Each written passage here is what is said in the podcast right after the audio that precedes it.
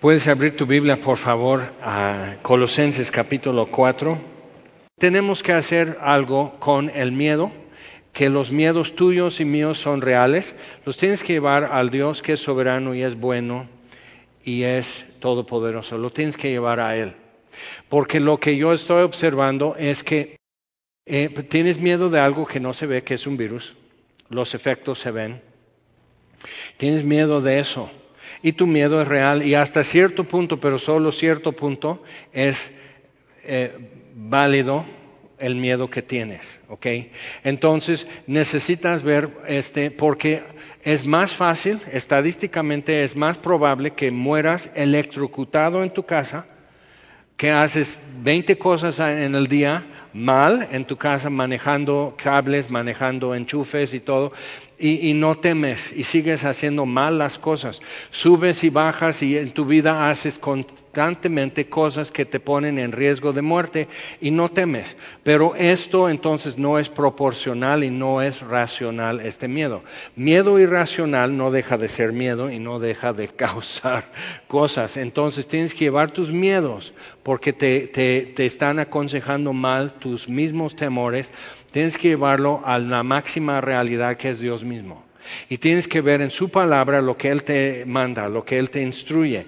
Entonces, oh, veo, por ejemplo, y lo voy a decir, me voy a desahogar de esto porque veo los efectos en mucha gente, no solo de la iglesia, pero mucha gente.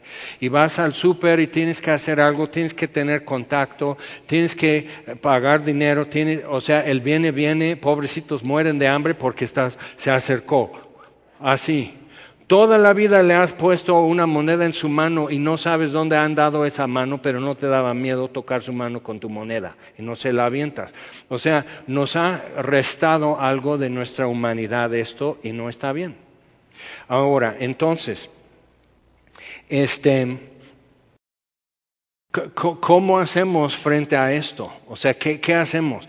Eh, de parte de líderes en iglesias es esto. Sé que, o sea, esto es lo que leí. Sé que cuesta respirar con cubreboca, pero cuesta más respirar con un respirador intubado. Y digo, ay, gracias hermano, gracias pastor. O sea, vamos a decir a la gente a través de terror lo que haga, lo que tiene que hacer. Eso no es de la Biblia. Ok, eso no, eso no, la palabra de Dios no le enseñó eso sino gente que está paralizada con miedo. Y un mundo asustado necesita una iglesia sin miedo. Y si no es esta, díganme dónde voy a ir a pastorear. Pero creo que Semilla de Mostaza Cuernavaca ha sido siempre una iglesia que camina sin miedo, a la luz de la palabra de Dios y toma las precauciones en todo lo que hace de por sí. De por sí te lavas las manos, de por sí haces esto, de por sí, o sea, de por sí tomas precauciones, pues toma las precauciones adecuadas y vive tu vida. Y hazlo en el nombre del Señor Jesús. O sea, recuerda de quién eres y a qué vives y a qué vienes en este mundo. Y necesitamos arrimar esperanza a los que no tienen y no estar tomando nuestra, como que nuestra pauta del mundo que toca desafinado. Entonces, ¿cómo vas a tomar tu tono de ahí? Entonces nosotros tenemos que empezar a mostrar cuál es la pauta, cómo ser personas discretas, prudentes y vivir nuestra vida y no estar velando el difunto antes que muera. ¿Ok? Y eso eres tú y eso soy yo. Entonces tenemos que asumir algo en tiempos difíciles, pero eso siempre ha sido tarea de la iglesia. Asumir algo difícil en tiempos difíciles, no huir de eso. Entonces vamos a asumirlo. Amén. Y vamos a mostrar luz en tiempos oscuros. Ok, Colosenses capítulo 3. Hoy vamos a tomar a partir de versículo 18, pero realmente esto comienza antes, en versículo 12, cuando dice, entonces vístanse de esta forma, la forma adecuada de gente que es escogida por Dios, o sea que Dios te llama individualmente, no por familia, sino tú como individuo, escogidos, santos, apartados por Dios, para Dios y amados por Dios. Entonces vístete adecuadamente para eso. Y eso en, en muchos movimientos y denominaciones es vestirte para, para la iglesia, para el templo y hasta con los molcajetes, pero vas así, de etiqueta. Y eso es vestirte adecuadamente, pero aquí nos da otra vestimenta que es misericordia, benignidad, humildad, mansedumbre, paciencia perdón. Entonces, cuando nos vestimos eso, estamos vestidos adecuadamente. Y sobre todo esto va el amor. Es como vestir una sonrisa te cuesta nada y siempre te ves bien. ¿Ok? Entonces, es una realidad esta. Y luego la paz de Dios gobierne en nuestros corazones. Si no está gobernando la paz de Dios en tu corazón, la provisión está hecha, la instrucción está dada y la dirección y la pauta ya están señaladas. Entonces, cuando dice la paz de Dios gobierne en nuestros corazones, si no está gobernando, el problema no es de Dios sino que yo reciba esa paz y camine en eso, porque fuimos llamados a esa paz. Y versículo 16, la palabra de Cristo more en abundancia en vosotros, enseñándoos, exhortándoos unos a otros en toda sabiduría. Necesito abundancia en la palabra de Dios, necesito acercarme la más Necesito poner las apps en mi celular que me permitan y me recuerdan estar leyendo y me puedo llevar esto en el bolsillo y puedo consultar y puedo rapidito usar la concordancia, la búsqueda que es parte de la app para encontrar un verso que yo necesito o que puedo dar a otra persona. Fíjate, la Biblia dice esto. Y tienes que volver a no bajar la mirada en el súper, tienes que volver a no bajar la mirada en las gasolineras y todo eso. Tienes que volver a hacer contacto visual y arrimar esperanza y la palabra de Dios a los que no traen eso. Entonces nos está diciendo cómo está la provisión hecha. Dios no nos dice, more la palabra de Cristo en abundancia en, en nosotros si no hubiera abundancia. Entonces todos podemos, como dice en Efesios 5, dice, no seáis insensatos, sino entendidos de cuál sea la voluntad de Dios. Y redimir el tiempo, aprovechar oportunidades. Y luego dice, sed llenos del Espíritu Santo y da los frutos, que los mismos frutos se ven aquí en versículo 16, que es la plenitud de la palabra o la plenitud del Espíritu de Dios y se han puesto no como idénticos, sino equivalentes. Y necesito la plenitud de la palabra y la plenitud del Espíritu porque Él es el autor de las Escrituras. Entonces, o sea, no es el uno o el otro según tu inclinación, sino es una plenitud de Dios en nosotros.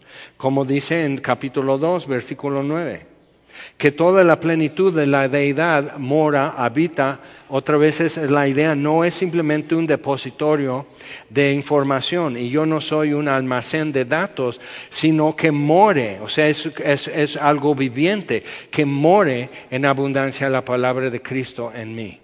Entonces ya no soy un almacén de información bíblica, sino una persona en quien vive otra persona Cristo. Y su palabra rige, su palabra inspira, su palabra instruye lo que vamos a estar haciendo. Entonces,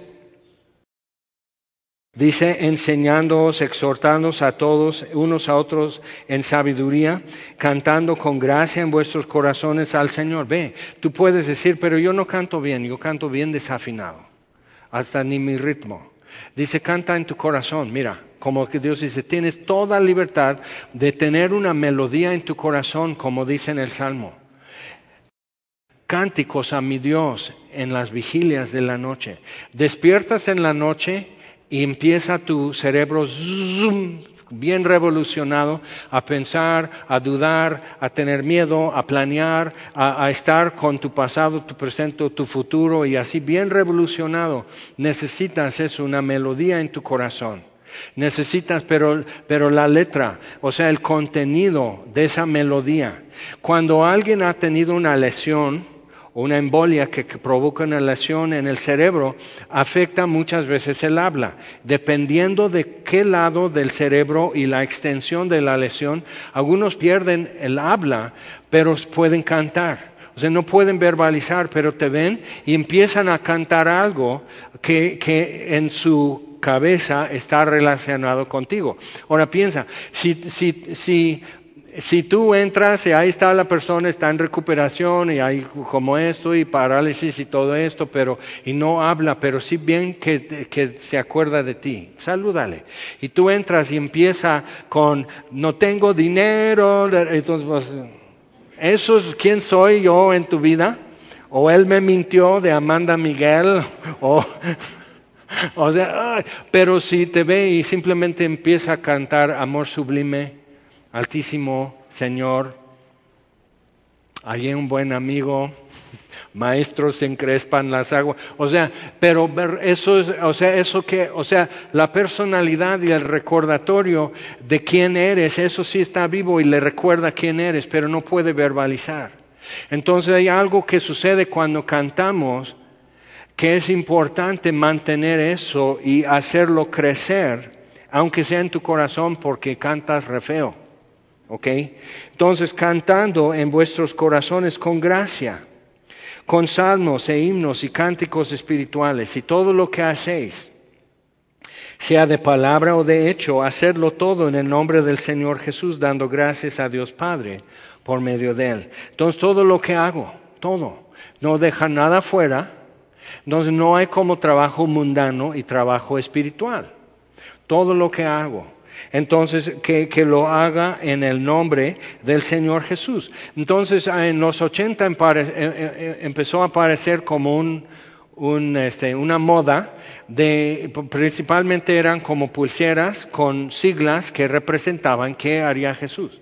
Y era como que era muy popular entre jóvenes, que ahora son los chavos rucos de nuestros tiempos, pero era como que muy así que qué haría Jesús. O sea, pero el problema donde hay una mejor pregunta.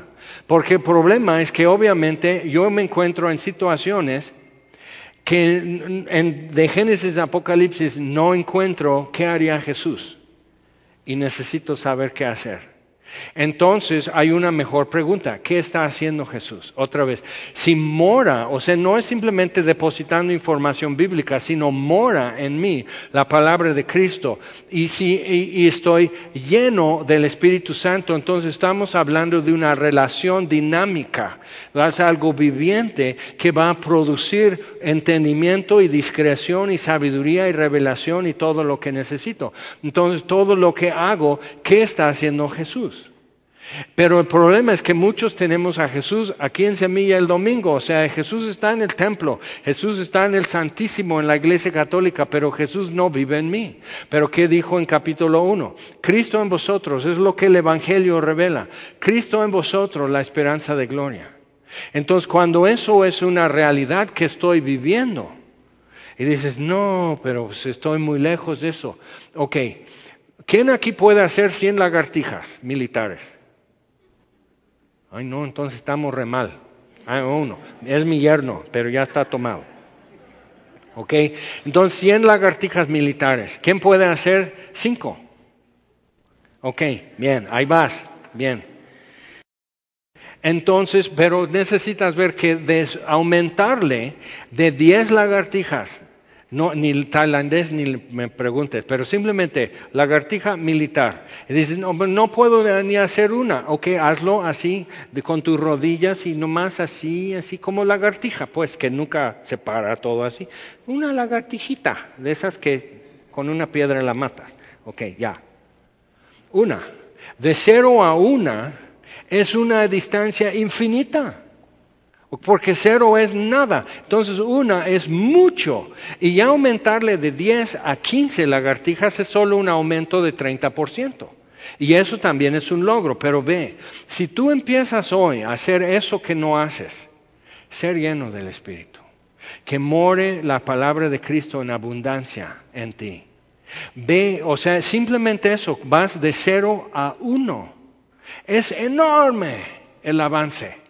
¿Te das cuenta?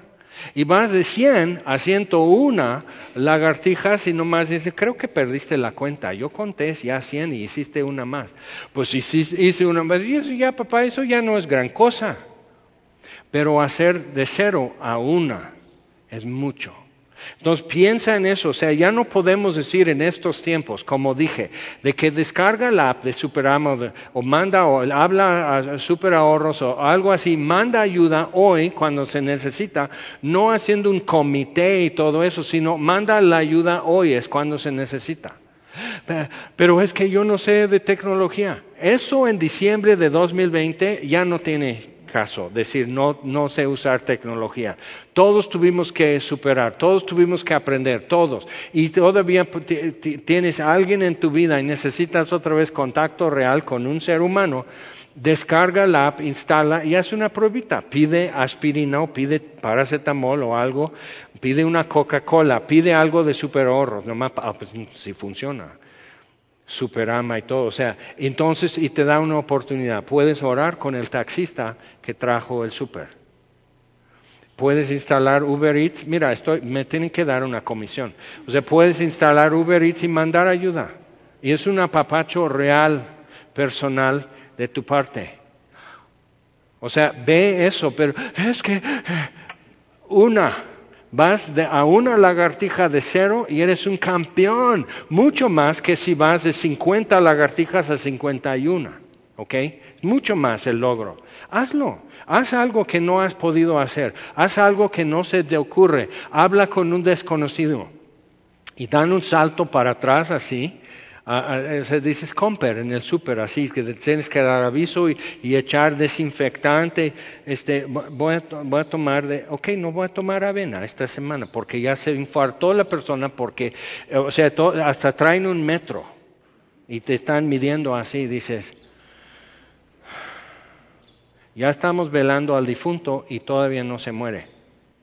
Y eso, o sea, no estamos en ese proyecto, estamos en otro entonces vamos a salvar sus vidas y necesitamos llegar con algo en la mano. Que no sea gel. Trae gel en la otra mano, pero trae vida en una mano, porque necesitan y no tienen.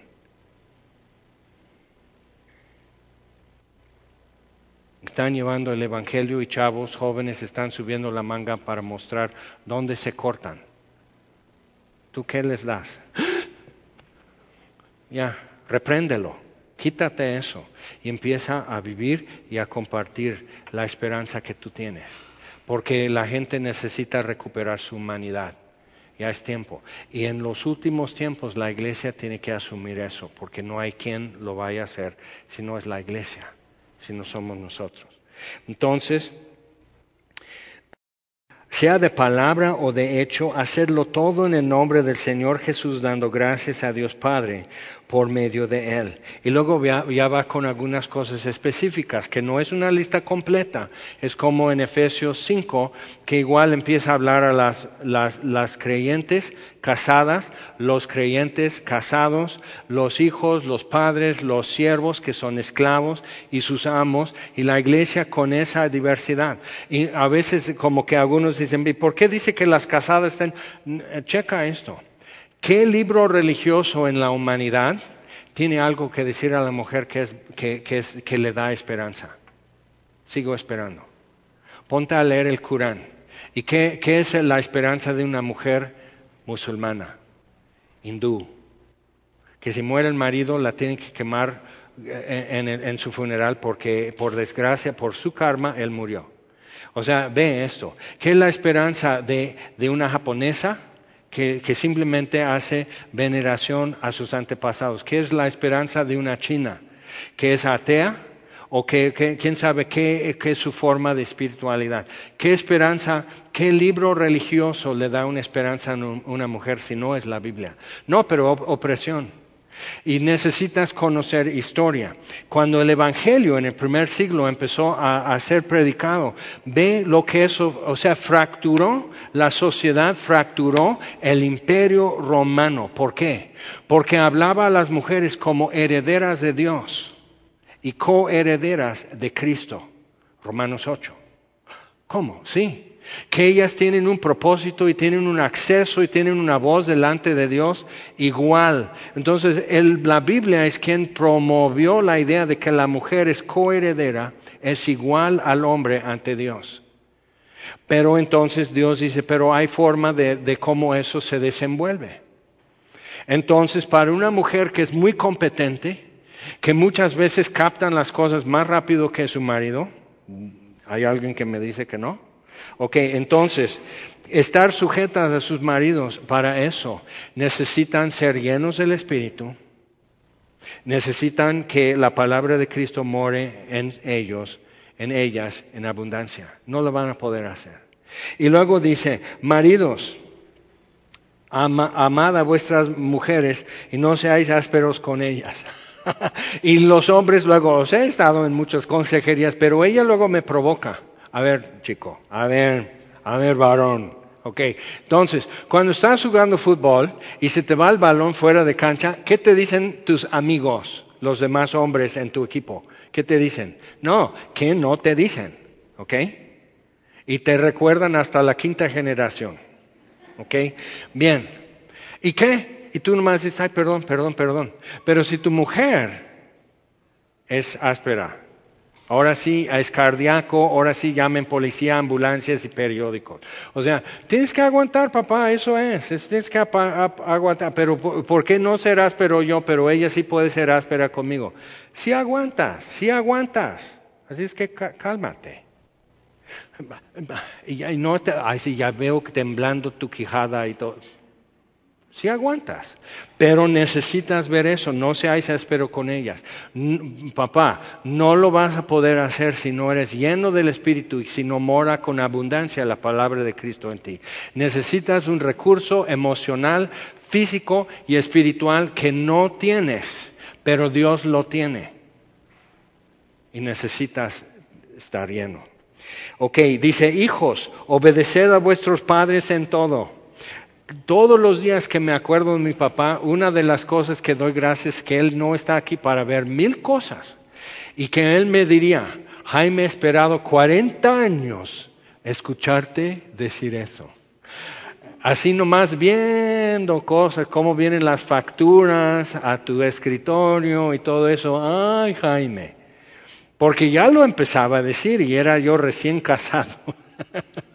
Entonces, hoy no, ya abuelo yo. Entonces, o sea, ay Jaime, no, qué bueno Señor tienes a mi papá allá en la gloria y no se voltea a ver. Entonces, no dice, hijos, obedeced a vuestros padres en todo porque esto agrada al Señor. Qué difícil, porque no te agrada a ti. Y Dios dice, sí, como todo papá, nuestro Padre Dios dice lo mismo. Yo no estoy diciendo que te tiene que gustar, te estoy diciendo que lo hagas.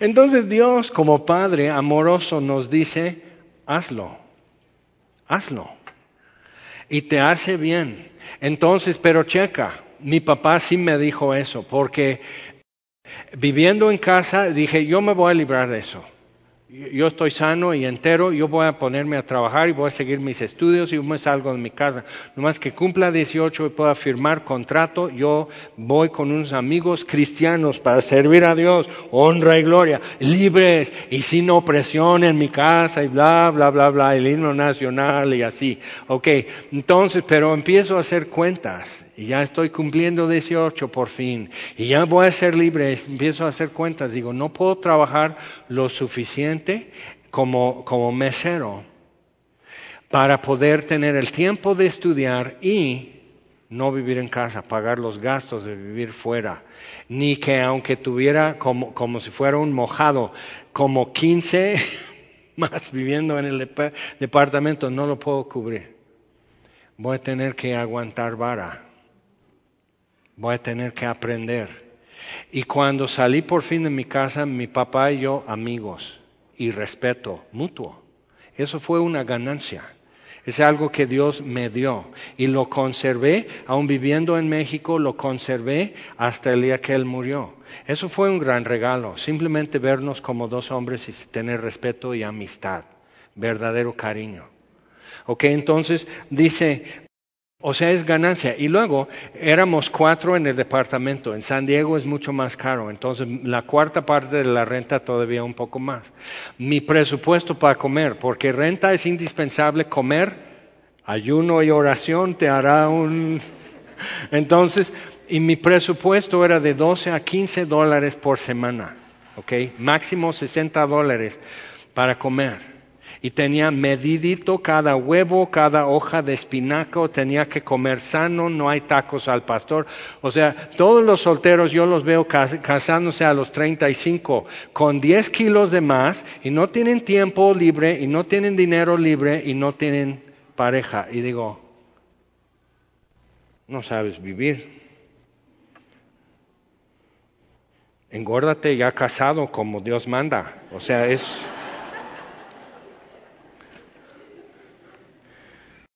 Esto agrada al Señor.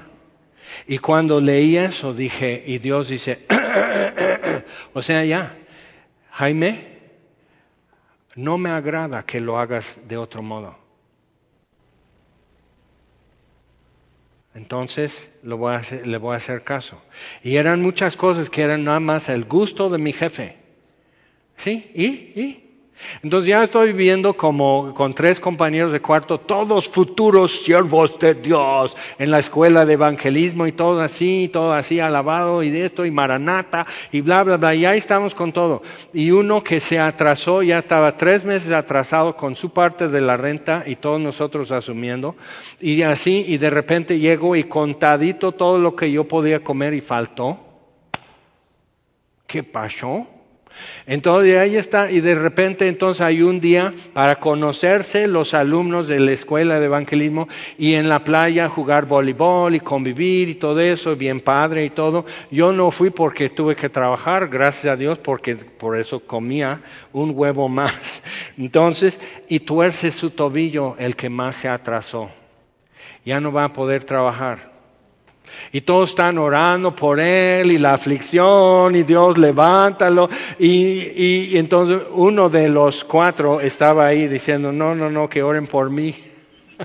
y él me viene a decir, yo les quería decir, no oren por él. Él está bien, él está de por sí tirado todo el tiempo, no hace nada y, vive de nosotros. O sea, oren por mí que Dios me sustente. Entonces me lo cuenta, digo, pues ya somos dos. Entonces a rato todo la, toda la escuela de evangelismo, todos están orando por él porque los que viven con él son bien duros. Y digo, órale. Y no estaba mi papá, estaba lejos en casa, aún vivía, pero no estaba para decir, ah, qué re bueno tener que asumir gastos que no son tuyos, que tú no generaste, tener que pagar platos rotos que tú no aventaste. O sea, eh, asume. Entonces, hijos, obedeced a vuestros padres en todo. No lo vas a poder hacer. Tuve que ser lleno del Espíritu y llenarme de la palabra. Y mi papá no era difícil.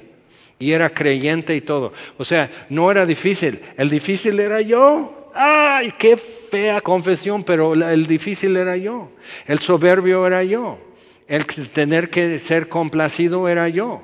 Eh, pero entonces, lleno de la palabra de Cristo, lleno del Espíritu, pude ser amigo de mi papá.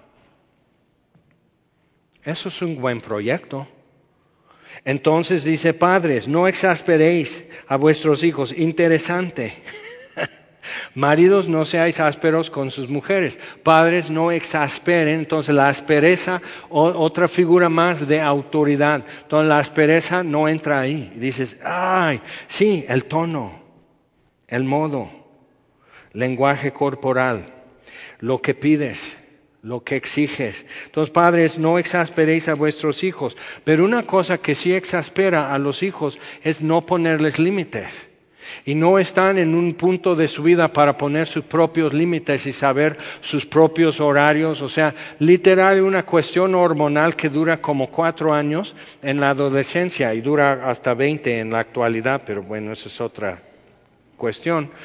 Pero, o sea, que hay una cuestión hormonal en la adolescencia que suspende todo el sentido de juicio que han tenido y desarrollado de medir consecuencias y como si tuvieran otra vez dos o tres años de edad. Y de repente dicen, no, pues tengo tres operados en mi casa. ¿Sí? Eso, se va a quitar eso. Ora más, ayuna más para que se componga. Pero es una realidad. El problema es que como un niño de dos o tres años de edad no sabe que él es el problema, no sabe que lo que pide es injusto, que, está, que es que nomás no se puede. No entiende cuando tú dices espera cinco minutos. No entiende que son cinco minutos. Y dices a tu chavo, tu chava de 14, 15 años, espérame. Siempre me dicen que me espere. como niño, Se le va a quitar y si no se le quita va a tener hijos y tú puedes llegar a pararte frente a su casa con mariachis, a celebrar el día. ¿ok? Pero la vida da vueltas y vamos a ver esto más adelante. Siervos, obedeced en todo a vuestros amos terrenales, no sirviendo al ojo como los que quieren agradar a los hombres, sino con corazón sincero temiendo a Dios. Eso está complicado porque siervos, la palabra es esclavo. O sea, un empleado simple en el imperio romano en el primer siglo, si no te gusta cómo te pagan o cómo te hablan, buscas otro trabajo. Un esclavo no tiene esa opción. Eran propiedad. Entonces, si hoy simplemente estoy de malas y te quiero pegar hasta dejarte privado, inconsciente, ese es mi derecho como amo. Entonces, siervos, obedecen. Pero imagínate cómo trastornó y fracturó la sociedad en el imperio romano cuando esclavos están oyendo que yo soy coheredero heredero de Dios y coheredero de Cristo. Yo soy hecho en la imagen de Dios. Yo soy alguien que Dios le escucha. Tengo acceso confiadamente al trono de la gracia. Eso empezó a trastornar y a fracturar la sociedad. El Evangelio cambia culturas, cambia sociedad. Estudia la historia desde ahí y vas a descubrir cosas que en escuela no te dijeron porque no lo saben, porque no les interesa. Pero es la verdad. Entonces fue la iglesia que introdujo la idea de la dignidad de, como ser humano de un esclavo. Fue la iglesia que presentó eso y eso fue por el Evangelio. Entonces, ¿qué es lo que el mundo necesita hoy en siglo XXI? Lo mismo que hace 20 siglos necesitaba. Lo mismo, no ha cambiado. Por eso estudiamos la Biblia y de repente es tan actual, no tan fácil, pero tan actual como siempre. Entonces, siervos, obedeced en todo a vuestros amos terrenales. Ahora, hay consecuencias para el esclavo que es cristiano. Hay, consecuencias. Si no hago lo que dice mi amo, va a haber una consecuencia. Como en Rusia había una consecuencia si predicabas el Evangelio. Como en la China hoy. Hay una consecuencia. Si tú das un sermón en tu iglesia que no enviaste primero al gobierno para aprobación. ¿Ok? Y pueden redactar y cambiar o hasta suspender tu derecho de predicar. ¿Y qué haces? ¿Ok? Esas son realidades. Entonces, siempre todo lo que hagamos tiene consecuencias. Y tenemos que medir las consecuencias y saber a quién afecta. ¿Ok? Y, decir, ok, estoy dispuesto. Como Pablo, estoy dispuesto a lo que venga. Entonces, estoy sirviendo al Señor, pero si Él me ha colocado en una situación difícil, que puede ser hasta costoso. Entonces eh, hay un, juicio que tengo que tomar en cuanto a mi vida. Entonces obedeced, en todo a vuestros amos terrenales, no sirviendo al ojo como los que quieren agradar a los hombres, sino con corazón sincero, temiendo a Dios. Y todo lo que hagáis, otra vez lo repite, pero lo especifica para tales, los que estaban en más difícil situación. Si una mujer griega o romana da a luz un bebé, el padre viene y dice, no lo quiero.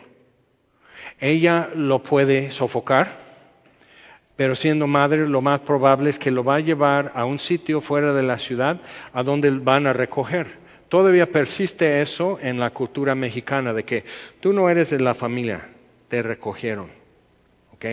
Entonces es una forma de, es un bajón. Entonces eso persiste mucho tiempo. Fíjate cómo una verdad hay que estarle sustentando, impulsando y repitiendo.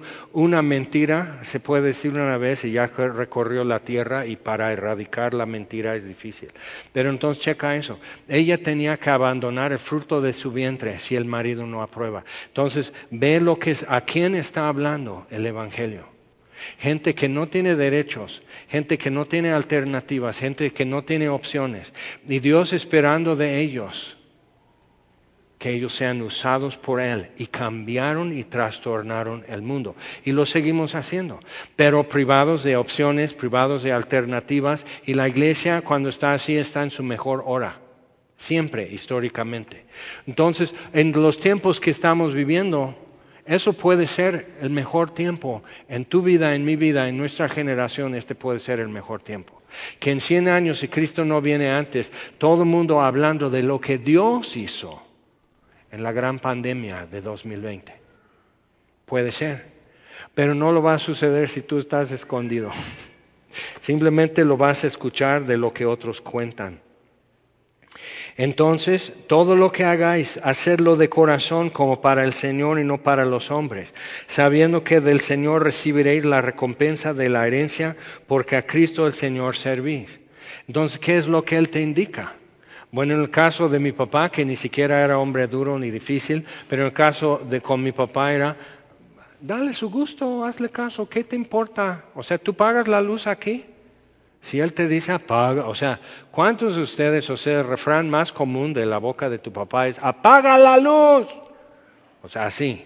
Y de tu mamá es el tendedero, la ropa. O sea, eso es toda tu vida en su funeral va a estar ese eco en tu cabeza. Ok, bueno, ¿tú pagas la luz, Jaime? Paga la luz, porque tú no pagas el recibo. O sea, eso, o sea, como, cálmate, papá. Y entonces, ¿quién crees que entonces fue instalando focos de bajo consumo en su casa, su servilleta? Paga, apaguen la luz. Ok, eso es la realidad. Pero entonces cuando son siervos con amos, por ejemplo, más a rato manda saludos Onésimo. Onésimo fue un esclavo que se huyó de Colosas y encontró el Evangelio en Roma. Y Pablo lo disipula y lo regresa eso es fuerte. Lo regresa a Filemón en, Colosas.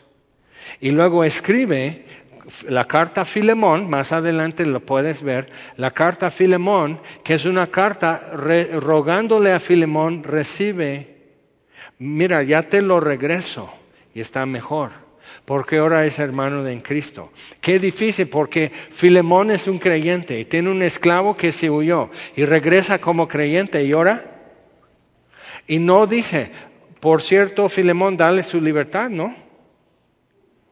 Y entonces, porque luego tiene algo que decir aquí a los amos. Y ve que la Biblia es muy realista en esto. La Biblia sabe que el mundo no va a cambiar para complacer a los cristianos. Y los cristianos van a tener que recibir de Dios, porque no lo van a recibir de otro lado, van a tener que recibir de Dios la fuerza y la inteligencia y la gracia para sobrellevar, porque dice, amos. ok, bueno, termino con, con, los siervos. Dice, más el que hace injusticia recibirá la injusticia que hiciere porque no hay acepción de personas. Entonces tampoco es justificación decir es que soy esclavo y mi amo me obligó. No. Porque el siervo de los hombres es libre ante Cristo. Entonces tú tienes la libertad de hacer lo que tienes que hacer, pero puede haber una consecuencia. Pero aprovecha tu servidumbre, dice, aprovecha tu servidumbre. Por eso Pedro dice a las casadas que su marido es inconverso. Dice, aprovecha esto, aprovechalo como una oportunidad de demostrar que, que, el gozo inigualable de conocer a Cristo demuestra eso no siendo religiosa. O sea, he visto, y disculpa, eso no es una tirada, pero he visto tantas mujeres que están demostrando que son más religiosas, pero no tienen un gozo trascendente, no de este mundo, que es que no se le puede apagar ese gozo. Entonces no convencen. ¿Por qué? Porque el marido inconverso está encontrando un gozo mejor en el mundo. Entonces estás tratando de ser una buena mujer. Ya eres una buena mujer. Ya lo eras antes. Pero entonces siendo más religiosa. Mira, ese hombre no le llama la atención las religiosas. ¿Te has dado cuenta?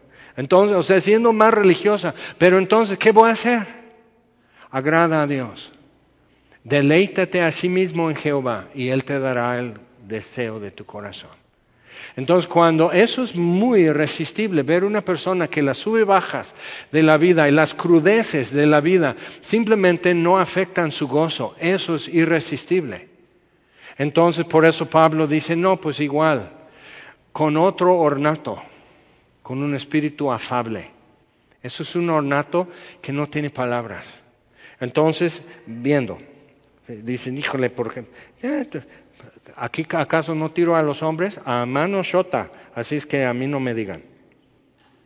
Entonces dice, el que hace injusticia hay una consecuencia, el que hace justicia hay una consecuencia.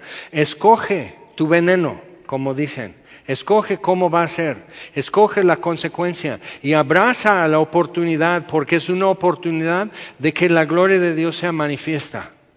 Muchos cristianos necesitan empezar a estudiar la vida de los grandes mártires en la historia. Necesitamos ver qué es esto y sí, hubo consecuencias y qué y qué. Uno en mi pueblo, por decir así, oyó el Evangelio en Tehuacán, regresó a su pueblo en la sierra mixteca, predicó el Evangelio, lo atan, lo tiran así, están con el machete en la mano para cortarle la cabeza. ¿Ok? Y dice, está mi Biblia de bolsillo, lo pueden sacar, nomás quiero decirles una cosa. Y les, y les manda así donde Jesús dice, Padre, perdónanos, no saben lo que hacen. Entonces lo leyó en voz alta el del machete, cierra la Biblia y le corta la cabeza. Hoy todo el pueblo son creyentes. Hay consecuencias. Pero él ganó en un día el deseo de su corazón. Quiero ganar a mi pueblo para Cristo. Dices, no tiene que ser decapitado, eso fue su caso. Dice, no, entonces que todos vayan al infierno, yo no quiero sufrir.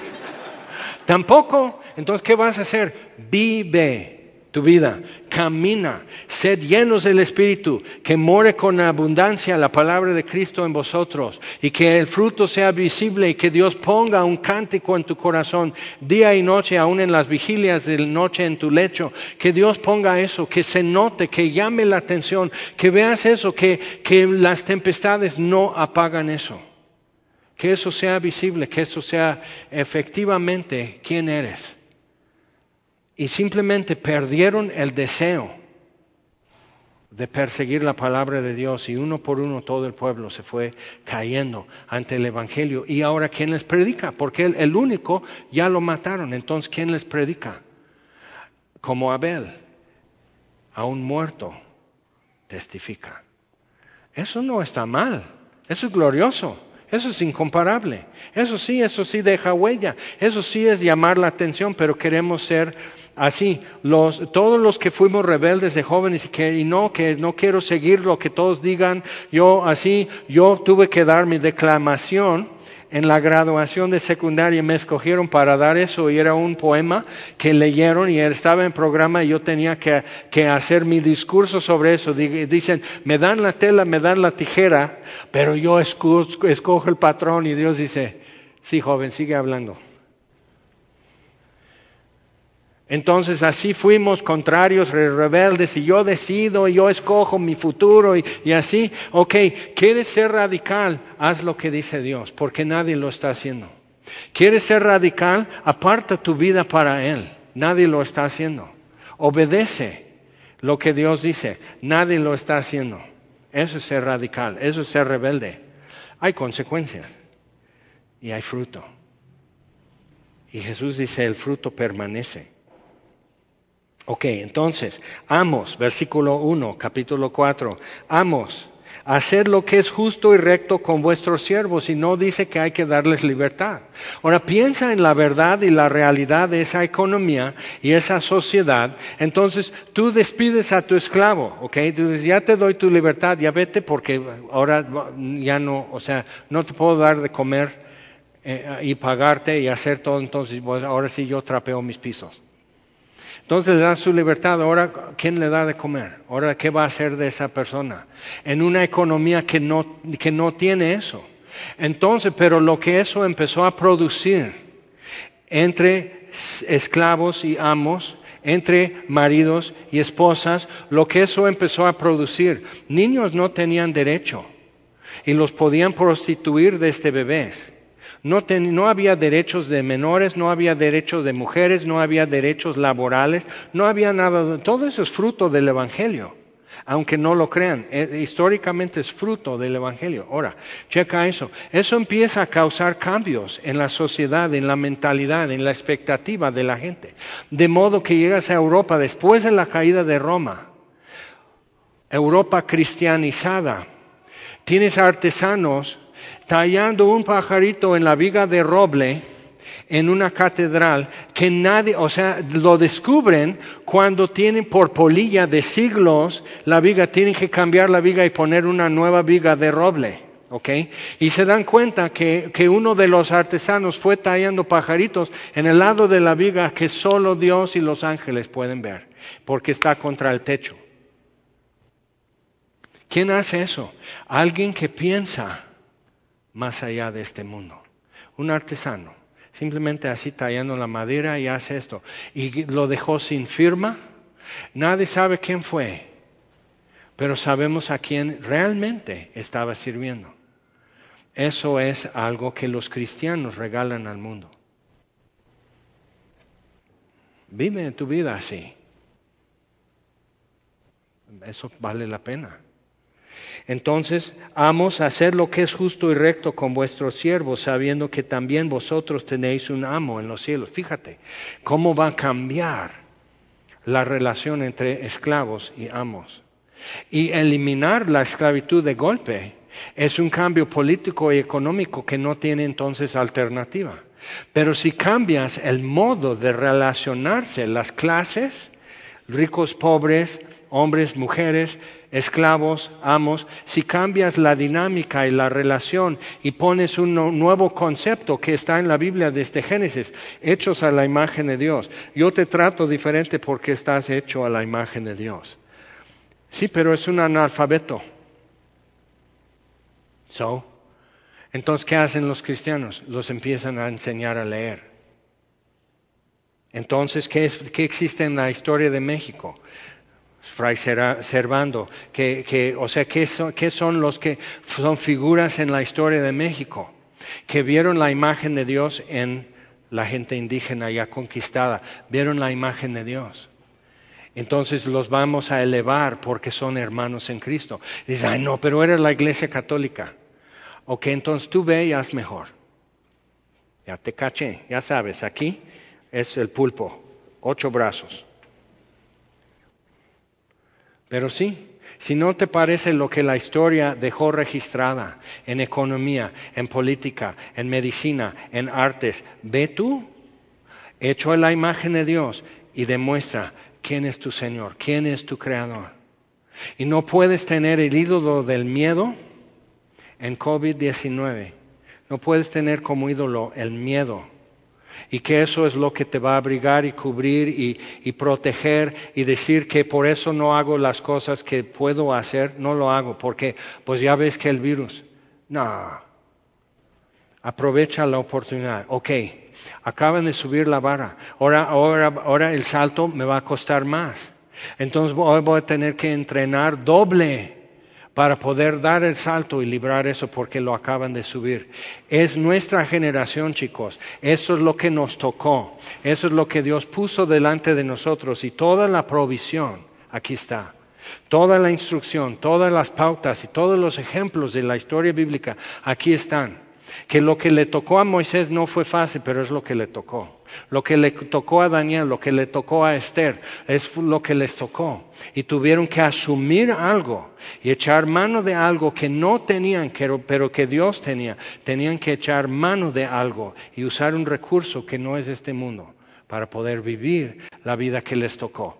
Entonces, seguimos, amos, hacer lo que es justo y recto con vuestros siervos, sabiendo que también vosotros tenéis un amo en los cielos. ¿Cómo cambió todo? esa frase.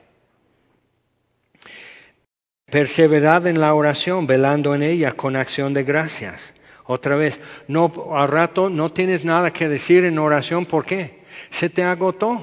¿Por qué?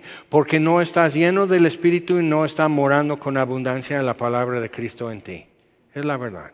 Entonces, pero eso todo está a nuestro alcance, remediar, suplir lo que falta. Toda la provisión aquí está orando también al mismo tiempo por nosotros. Ahora veamos lo que Pablo pide. orando también al mismo tiempo por nosotros para que el Señor nos abra puerta para la palabra. No dice que Dios me abra puerta que ya pueda salir libre. Pablo dice, no, yo soy preso de Cristo. Así dice a los Efesios. Preso de Cristo. Casualmente Roma me está limitando lo que yo puedo hacer. O sea, eso es lo que está en el papel, en la orden, en el citatorio, en la sentencia y todo eso me está limitando Roma. Pero eso, yo soy preso de Cristo. Eso es ser radical.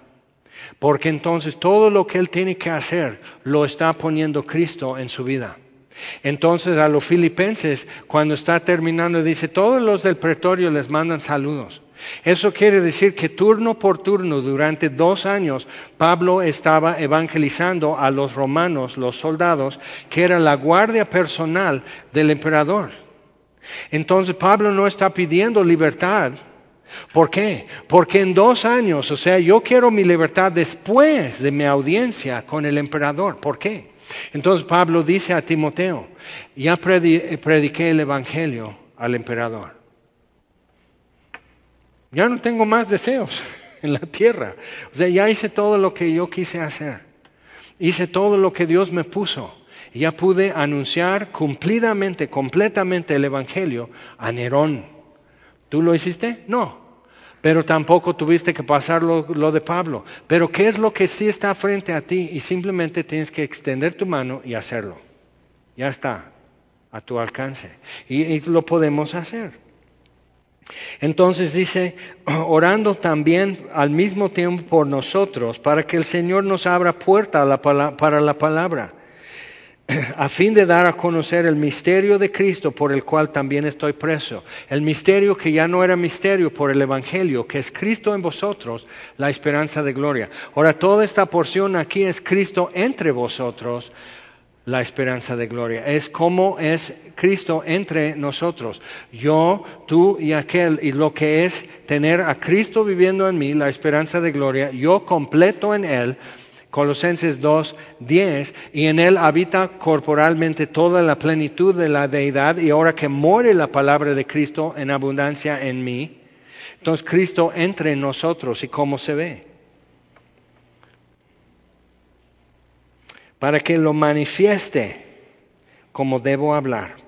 Andad sabiamente para con los de afuera, redimiendo el tiempo sea vuestra palabra siempre con gracia. En Efesios 5 dice, no seáis insensatos, sino entendidos de cuál sea la voluntad de Dios. Sed llenos del Espíritu. ¿Ok? Entonces, aprovecha las oportunidades, redimiendo el tiempo. Sea vuestra palabra siempre con gracia. ¿Eso suena bien? Dice, sazonada con sal. Dice, ¿cómo? Sazonada con sal para que sepáis cómo debéis responder a cada uno. Ahí está el detalle. O sea, a veces estamos así. No seáis ásperos. Dices, pero ¿cómo le voy a decir? Ok, sí, sí, sí, pero dice, ¿cómo debes de responder? Bueno, en Levítico 2 habla de que, y dice, en todo lo que ofrezcas sobre el altar, tiene que poner sal a la ofrenda. Sea grano, sea un cabrito, tienes que ponerle sal. Entonces ya en Mateo 5, en el Sermón del Monte, Jesús dice, vosotros sois la sal de la tierra, mas si la sal pierde su sabor, ya es insípida y no sirve para nada y lo echan a la calle. Tus palabras no tienen que ser nada más para llenar baches. Entonces necesitamos palabras, lo que digo que sea algo aceptable sobre el altar de Dios. Ahora, si no es aceptable para aquel, pero es aceptable ante Dios, ok, va a haber consecuencias, pero pues al menos Dios te recibe, Dios te acepta. Ok, entonces, pero eso te ayuda mucho a no decir tonterías, a no decir crudeces, a no a, cuidar el tono, a cuidar el contenido, lenguaje corporal y todo eso, aceptable. ¿Cómo hablarías si el altar de Dios está frente a ti? ¿Y cómo discutes si el altar de Dios y tú estás aquí con tu ofrenda de grano o con un cabrito y alguien te pisotea y dice, no, y le pones un regaño y Dios está, está así? ¿Sabes qué? Mejor llévate tu cabrito porque pues hoy no, hoy no. Llévate tus dos kilos de trigo, hoy no. Entonces, como que sí te ayuda a ubicarte. Pero también en Marcos capítulo 9 habla Jesús de lo mismo y dice, toda ofrenda va a ser salada con fuego. Y dice, tened también sal entre vosotros, así Jesús. Entonces, viendo, si voy a hacer lo que dice en Romanos 12, presentar mi cuerpo en sacrificio vivo, entonces, ahora sí, bien salados, entonces yo tengo que ser, andar todo el día y todos los días como alguien que ya estuvo sobre el altar y con sal. Entonces, tener sal entre nosotros es eso también, reconociendo que el otro también, el otro también, Dios lo aceptó. Entonces eso cambia radicalmente cómo nos percibimos y cómo nos tratamos. Todo lo que a mí se refiere, versículo 7, os lo hará saber Tíquico, amado hermano y fiel ministro y consiervo en el Señor. Entonces el, el portador de la carta, el cual he enviado a vosotros para esto mismo, para que conozca lo que a vosotros se refiere y conforte vuestros corazones. Con Onésimo, el esclavo que se fugó, amado y fiel hermano, que es uno de vosotros. Todo lo que acá pasa os lo harán saber. Entonces Onésimo se sienta en la reunión de la iglesia en Colosas y es amado y fiel hermano. Los esclavos nunca tenían esa descripción. Nunca podían ser iguales a sus amos y a otros niveles de sociedad, sino en la iglesia. Entonces podrías tener el encargado, y eso a veces ha movido el tapete aquí en Semilla. Puedes tener el, encargado de un discipulado que es de menor rango social que alguno que está tomando el discipulado. Y yo de repente, pum, se me sale lo PRD o algo así que, ¿y qué? Entonces, pero existen esos prejuicios todavía hoy. Entonces ve, ve quién es en Cristo y donde Dios ha colocado a cada uno como miembro del cuerpo, donde Dios lo ha colocado. Y a veces es duro, ¿no? Dices, hasta por su forma de hablar, y digo, sí, pregúntame, ¿cómo te tratan por tu forma de hablar? Entonces, dice, Aristarco, mi compañero de prisiones, os saluda, y Marcos, el sobrino de Bernabé, acerca del cual habéis recibido mandamientos si fuera a vosotros recibirle. Ahora, Marcos fue con Pablo y Bernabé el primer viaje, pero se regresó desde Chipre y no terminó. El segundo viaje, Bernabé lo quiere llevar, es su sobrino. Bernabé ve un futuro para Marcos, Pablo dice no, y de modo que se separan Pablo y Bernabé. Entonces Pablo se lleva a Silvano o Silas. Entonces Pablo y Silas llegan a Listra y ya está un joven discípulo después de un año, ya ha crecido, ha madurado y Pablo lleva a Timoteo con ellos. Pero es interesante, entonces aquí algo está dando vuelta porque dice ahora, y Marcos, el sobrino de Bernabé, acerca del cual habéis recibido mandamientos, porque chismes siempre han habido en la iglesia, eso no se va a quitar, ¿eh? Entonces, o sea, no, pero no ves que Pablo luego se separó con Bernabé por lo de Marcos y todo, pues él es Marcos.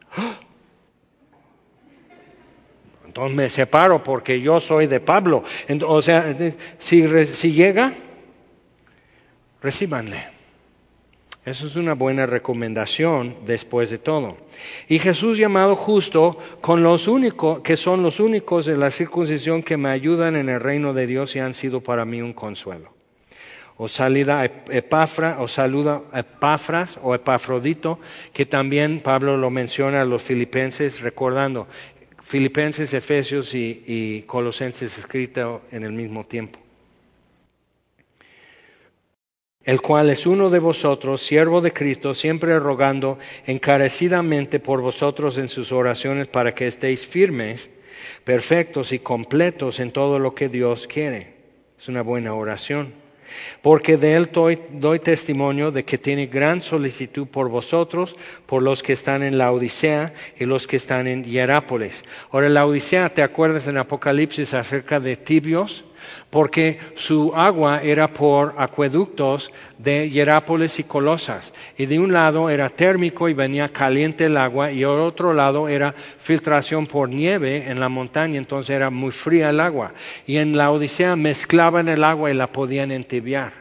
ni fría ni caliente. Entonces hace una referencia muy local para los laodicenses, pero más adelante dice, eh, versículo 16, cuando esta carta a los colosenses haya sido leída entre vosotros, haced que también se lea en la iglesia de los laodicenses. Décadas después, Juan escribe desde Patmos a los de la Odisea, las siete iglesias en Asia Menor. Entonces, la Odisea.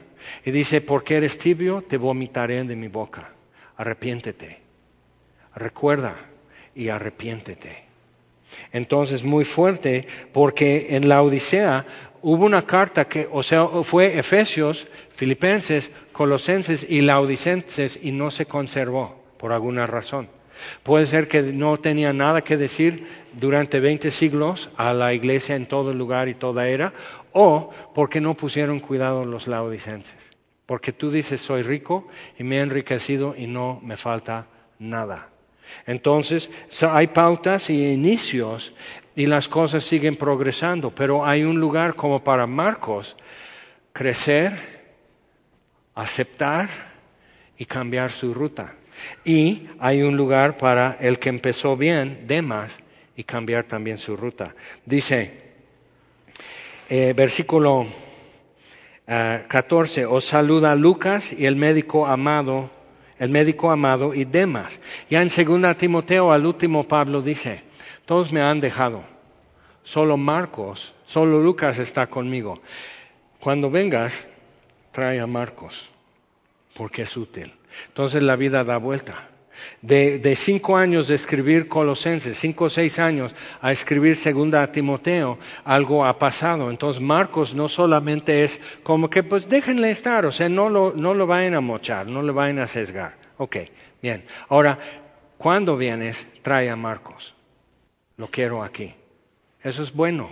Pero dice, Demas, amando este mundo, me ha dejado y se fue a Tesalónica y demás que empezó bien y aquí está en primera fila así los valedores de, Pablo y, uh, uh, y saliendo en las fotos y todo así Lucas y aquí a este lado y Tíquico y, Aristarco y todo eso y ahí está Demas pero en cinco o seis años Demas ya tiene otra agenda. ¿Ok? Todo, la vida da vuelta. Ahora, puedes empezar no muy bueno como Marcos y terminar bien. Puedes empezar bien como Timoteo y terminar bien. O puedes empezar bien como demás y no terminar bien. Todo está adelante, pero la provisión aquí está para hacer lo que yo tengo que hacer. Y dice, saludad a los hermanos que están en la Odisea y a Ninfas y a la iglesia que está en su casa. Cuando esta carta haya sido leída entre vosotros, haced que también se lea en la iglesia de los laodicenses y que la de la Odisea la leáis también vosotros decida Arquipo, mira que cumplas el ministerio que recibiste en el Señor. Ahora checa eso. Aquí están los colosenses. Tíquico está leyendo la carta. Hermanos, traje una carta del apóstol Pablo. ¿Gusta que, ¿Gustan que se la lea? Sí, amén. Entonces lo, se pone a leer todo colosenses. Y al final, y díganle a Arquipo. Entonces ahí está Arquipo. Entonces todo. Arquipo, dice Pablo que ya. O sea, ¿cómo? Y ahí está Arquipo. Pero realmente en las cosas de Dios, alguien simplemente dice una cosa, pero a ti te llega así. Estaba en la cocina allá en Patriotismo, en, calle este, Martí, hace uh, un buen, 20 años. Y estaba Héctor Hermosillo, había llegado su hermano Heriberto del norte, estaba su mamá, esas son las oficinas de Torrefuerte y ahí estoy yo así como que, soy un tehuacanero y aquí me reciben. Entonces ahí estoy. Y Heriberto está narrando cómo decidió desviarse en el camino y pasar a San Luis a ver a su papá. Y todo lo que fue el encuentro, que, fueron abandonados muy chiquitos por su papá. Y la mamá sola y con todos los problemas. Entonces están así y, este, y, y Héctor, o sea, yo no sabía, Héctor está, órale, órale, no inventes y todo así. Yo estaba así porque Dios como que no más así. ¿Y tu papá? Mi padre biológico. ¿Y tu papá? Y yo así. Voy a salir muy silenciosamente que no se volteen porque me van a escupir. O sea, me dio una vergüenza Así. Entonces imagínate, Pablo lo o sea, eso simplemente nadie me dijo nada. Ese es el Jaimito. Y así mucho respeto a Jaimito y todo eso. Y nadie sabía que, que yo me sentí un asco, un bicho, algo vil, porque yo tenía así a mi padre biológico. Hay que buscarlo, Jaime. Vive sin Dios y sin esperanza. ¿Y quién le va a decir? Ok, bueno, fast forward. Entonces ahí está Arquipo. Entonces no es simplemente como dar a entender y Arquipo dice, híjole, estoy mal, necesito cumplir el ministerio que recibí en el Señor y todo eso. No, simplemente ahora, a la de tres hermanos, Arquipo, dice Pablo que si ya, pero en efecto eso es lo que Dios nos está diciendo a todos. ¿Ya? ¿Ya acabaste? Ya estás en eso, ahí la voy llevando y en eso voy, y en eso voy. Que dice Pablo que si ya, y eso con eso lo dejo. La salutación de mi propia mano de Pablo. Acordaos de mis prisiones. La gracia sea con vosotros. Amén. Vamos a ponernos en pie, por favor. Vamos a orar. Señor, te damos gracias por tu palabra. Y gracias porque nos has dado gozo inefable y glorioso, esperando a Cristo en un mundo que solo busca de nosotros conformidad y obediencia, nuestra lealtad es con el Señor Jesús. Danos sabiduría y discreción, Señor, de cómo amar al mundo, el mismo mundo por el que Jesús murió. ¿Cómo hemos de amar el mundo? ¿Qué esperanza podemos ofrecer? ¿Qué amor? ¿Qué perdón? Y danos agilidad, Señor, y destreza para hacer las cosas bien. Y te lo pedimos en el nombre de Jesús. Amén.